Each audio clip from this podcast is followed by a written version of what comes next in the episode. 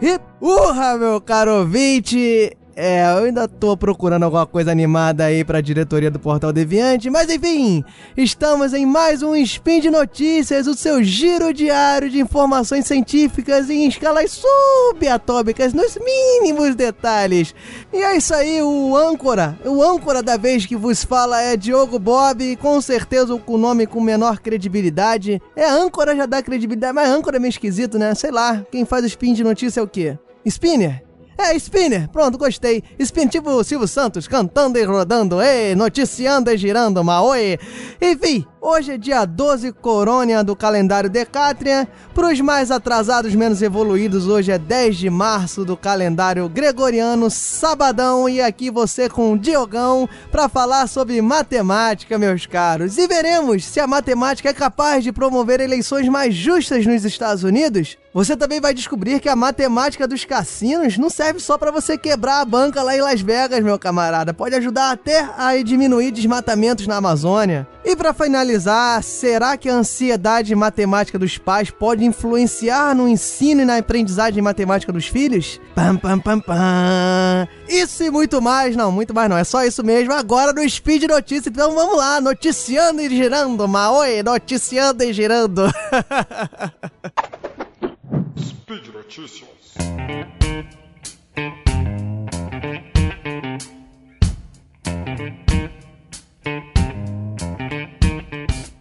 Para começar, meu caro ouvinte, vamos falar aqui das eleições americanas, mais especificamente num caso da Suprema Corte relacionado ao mapa eleitoral do estado de Wisconsin. Mas para entender um pouco isso, acho que é importante a gente falar que a eleição lá americana, a eleição legislativa, ela é um pouco diferente aqui do Brasil, que eles usam o critério distrital, é o voto distrital, mas como é que funciona isso? É a ideia que os estados são divididos em regiões, os distritos, e que cada distrito desse elege o seu representante para o legislativo legislativo, elegeria o seu deputado. Então, é, fica mais fácil, da cobrança seria um critério mais objetivo para você eleger um representante. É diferente aqui no Brasil, por exemplo, que no estado do Rio de Janeiro, que é onde eu moro, se você for votar num deputado estadual, um deputado federal, você pode votar em qualquer um do seu estado, do estado inteiro. Então, pode acontecer, não é, não é obrigatório, mas pode acontecer de, por exemplo, todos os deputados do estado do Rio de Janeiro serem da cidade do Rio, mais especificamente da Zona Sul. Pode acontecer, é difícil, mas pode. Nos Estados Unidos não acontece assim assim por conta dessa divisão em distritos, que seria, por exemplo, ah, se você pegar a cidade de São Paulo, seria o distrito da Zona Leste, o distrito do Centro, então cada um desses elegeria o seu representante. Em tese é muito bonito, muito legal, talvez funcione bem, porém tem um pequeno detalhe que pode atrapalhar isso tudo, que é o seguinte: esses distritos, a legislação determina que eles possuam para manter a paridade, manter a igualdade de representação, eles possuam mais ou menos a mesma quantidade de eleitores, ou seja, esses distritos eles são refeitos constantemente, de 10 em 10 anos com cada censo, eles redividem para manter equânime ali a quantidade de eleitores em cada distrito. E aí que vem o problema, porque essa divisão é feita, obviamente, pelos governos, pelos políticos e aí entra, né, o conflito de interesses, entra aí a deturpação do sistema. Porque como é que funciona? Eu vou dar um exemplo para vocês, tá? Vamos imaginar que você tenha 30 mil eleitores no estado e três vagas de deputado. E vamos supor também que, devido às outras eleições, nós tenhamos 16.500 eleitores republicanos, nós estamos falando aqui de eleições dos Estados Unidos, e 13.500 eleitores democratas. Considerando o estado todo, né, os 30 mil eleitores, você imagina que 13.500 é mais de um terço, então estima-se, né, espera-se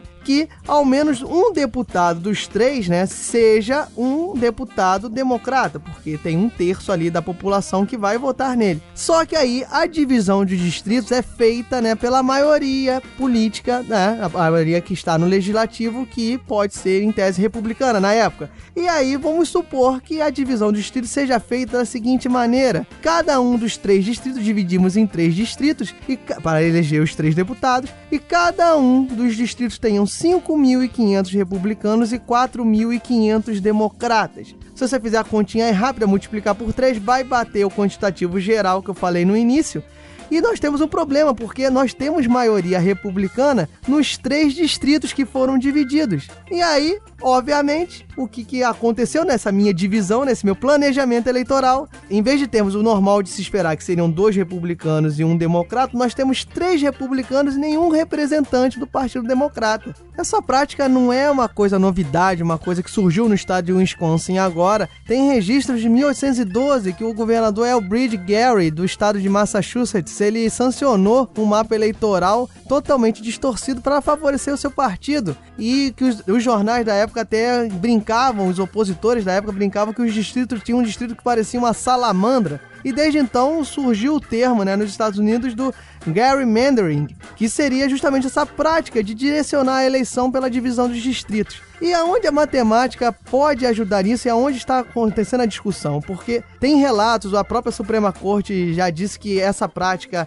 vem se evoluindo com o tempo e que é muito difícil você criar um critério que possa solucionar o gerrymandering. E na verdade, a matemática, os matemáticos, né, a sociedade está tentando mostrar que não é bem assim, você consegue controlar essa deturpação do sistema através do que é chamado de lacunas de eficiência. O que seria as lacunas de eficiência, esse grande método matemático e justo para as eleições americanas? Pegando aquele mesmo exemplo que a gente estava usando, né, dos 16.500 eleitores republicanos, 13.500 eleitores democratas, a divisão dos distritos, nós temos que focar, voltar nossos olhos para o seguinte aspecto, que é o que está sendo modelado, que seria os votos desperdiçados. O que, que, seria isso? Naquele exemplo que eu dei, que os três deputados foram republicanos, você analisa que os 13.500 votos democratas foram desperdiçados. Desperdiçados por quê? Eu votei no democrata e nenhum democrata foi eleito. Então, teve 13.500 votos desperdiçados. No lado republicano, quantos votos foram desperdiçados? Você lembra que cada distrito tinha 5.500 republicanos e 4.500 democratas. Ou seja, para você eleger o deputado, você somando dá 10 mil,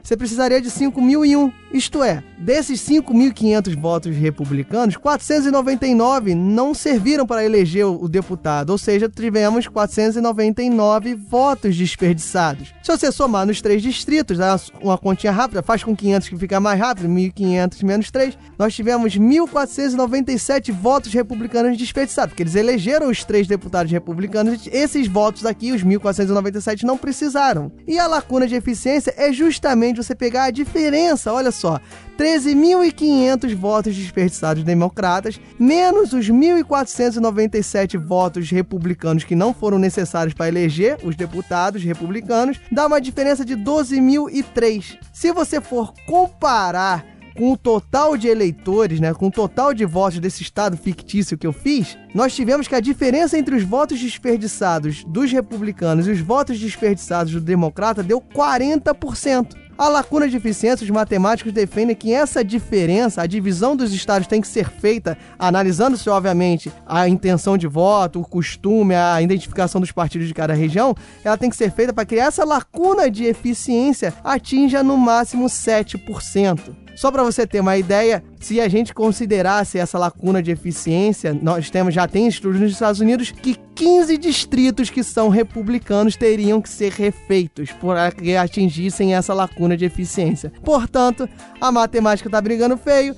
Tem ministros da Suprema Corte que são radicais, que dizem que isso aí não passa de matematiquez, que é uma conta impropéria, que é uma manipulação de números. Quem disse isso foi John Roberts, que é exatamente o presidente da Suprema Corte. Mas também temos aí ministros aí que defendem e dizem que realmente tem que ser mais estudado, cada vez mais combatido o Gary Mandarin. Então, vamos lá, né? Vamos ver se a matemática consegue vencer aí essa disputa e transformar a eleição americana mais justa, né?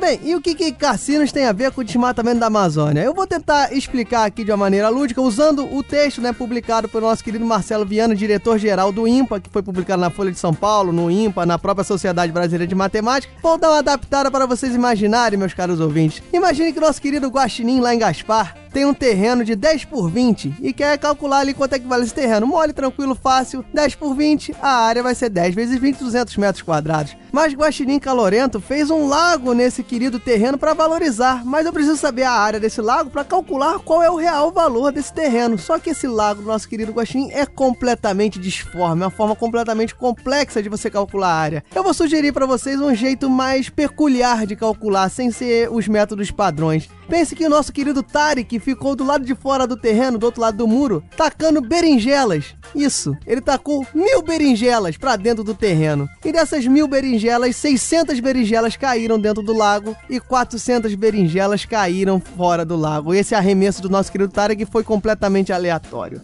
Bem, a estimativa diante desse exemplo é que talvez a área do lago seja 60% da área do terreno ali do nosso querido Guaxinim. Lógico que isso aqui não é muito preciso, é meio esquisito, até porque isso não seria uma variável exatamente aleatória, mas a gente pode tentar adaptar. Pense agora que foi tirada a foto aérea do terreno do nosso querido Guaxinim, uma foto de mil pixels, e agora, a partir do computador, faz uma seleção aleatória, faz um sorteio dos pixels. E a partir do momento que o pixel é azul, conota-se que a berinjela ou foi sorteada que caiu dentro do lago do terreno. E se o pixel não for azul, caiu fora. Dessa maneira, o sorteio fica completamente aleatório, é possível ter a mais de segurança e pode se repetir inúmeras vezes. Essa é a base do método de Monte Carlo, que é o método criado por Stanislau Ulam e John von Neumann na época do projeto Manhattan ainda, na época da guerra, da grande, Segunda Grande Guerra, no projeto da bomba atômica. E esse método nada mais é do que a tentativa de você calcular coisas que são possíveis ser calculadas de maneira determinística através de uma conta, de uma fórmula, de um modelo,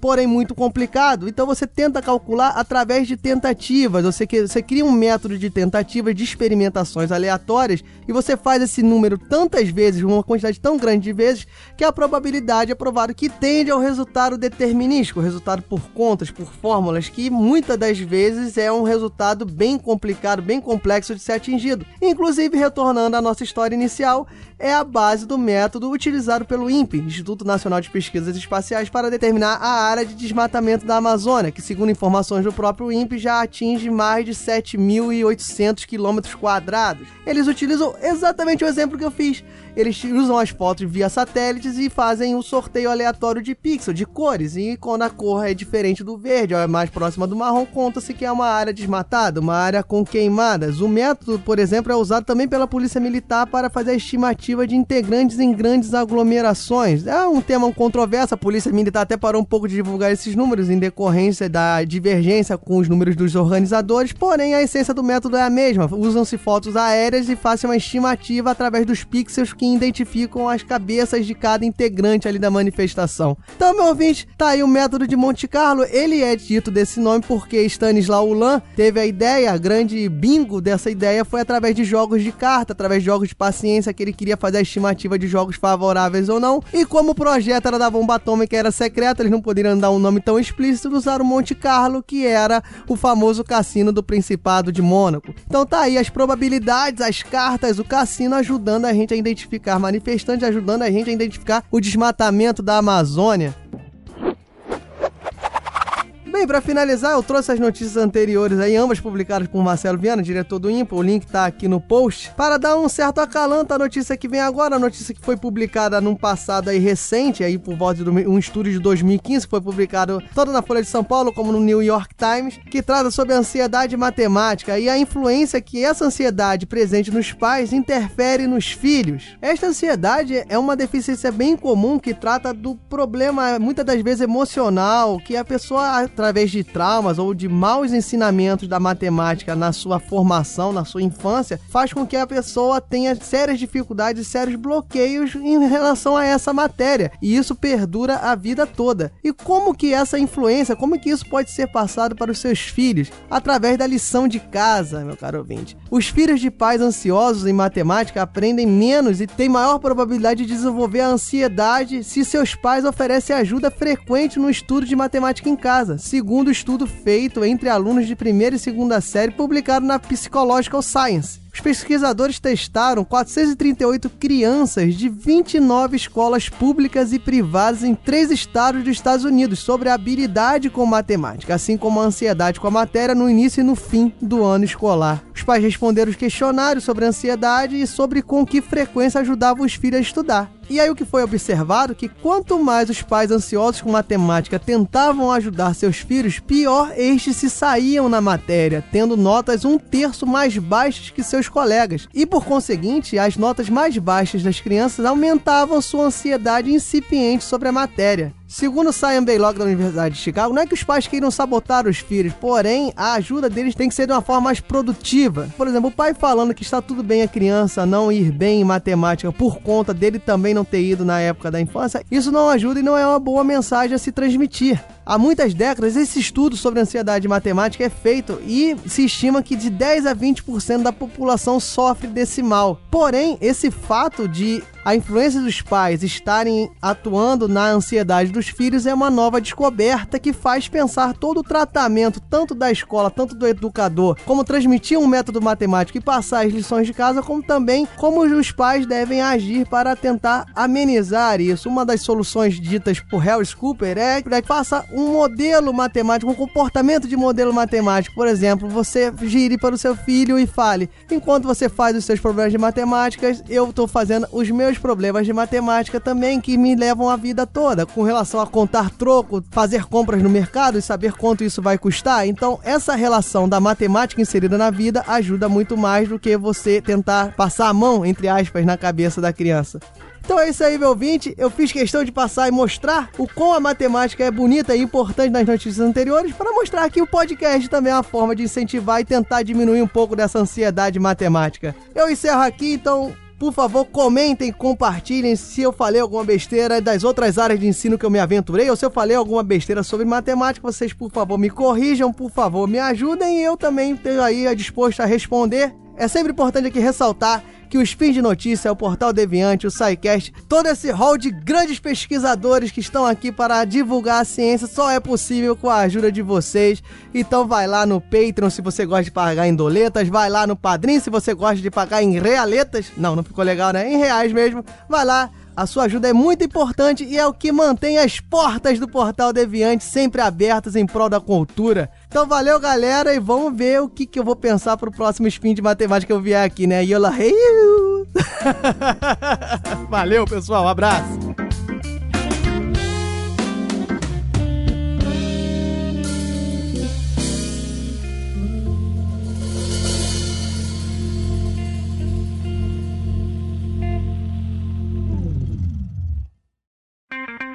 Edição por Felipe Reis.